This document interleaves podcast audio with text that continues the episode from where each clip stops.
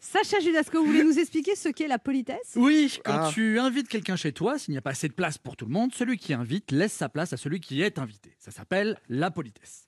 Eh bien, je pense que les joueurs de tennis français sont les joueurs les plus polis au monde. Mais je sais pourquoi les joueurs français perdent et comment on pourrait les faire gagner. Il faut savoir qu'en France, on est très superstitieux. Comme vous le savez sûrement, pour les artistes, la couleur verte porte malheur. Or, les sportifs de haut niveau sont comme tous les artistes.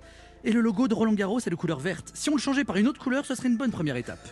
Une corde porte aussi malheur aux artistes. Or, les raquettes de tennis sont toutes faites avec des cordes. Si on retirait toutes les cordes des raquettes de tennis des joueurs français, ce serait une bonne éta- deuxième étape vers le chemin de la victoire.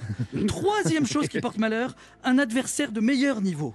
Si on retirait certains adversaires, ceux qui ont un meilleur niveau que les... Bref, si on retirait tous les adversaires, bon, je suis pas sûr qu'on gagnerait tous les coups, mais on aurait plus de chance.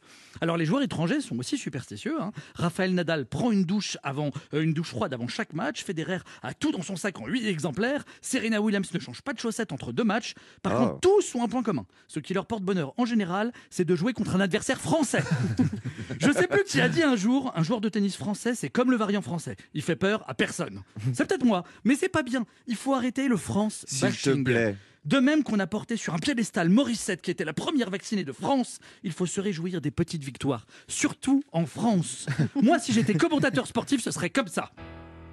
Et c'est absolument incroyable, it's incredible ce qui est en train de se passer actuellement à Roland Garros. Le joueur français, écoutez bien, le joueur français mène 15-0 dans ce premier jeu, de ce premier set, de ce premier match, de ce premier Oh tour, là là. de ce premier jour. Je crois qu'après avoir vu ça, on peut mourir tranquille. Enfin, le plus partout possible, mais on peut. Nous sommes en train de vivre un moment historique. Je pense que le joueur français va faire la fête. Il va prendre un repos bien mérité. On sent qu'il en a besoin.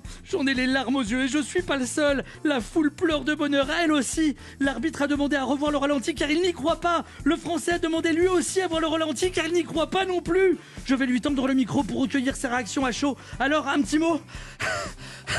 Écoutez, je suis désolé, je suis totalement essoufflé, mais c'est le plus beau jour de ma vie. Et dans l'état dans lequel je suis, je crois que c'est le dernier jour de ma vie aussi. Eh bien, nous aussi, c'est le plus beau jour de notre vie. Un joueur français qui mène 15 à 0. On n'a pas vu ça depuis 83. Merci, merci les joueurs français de nous faire vivre autant d'émotions. Vive le sport et vive la France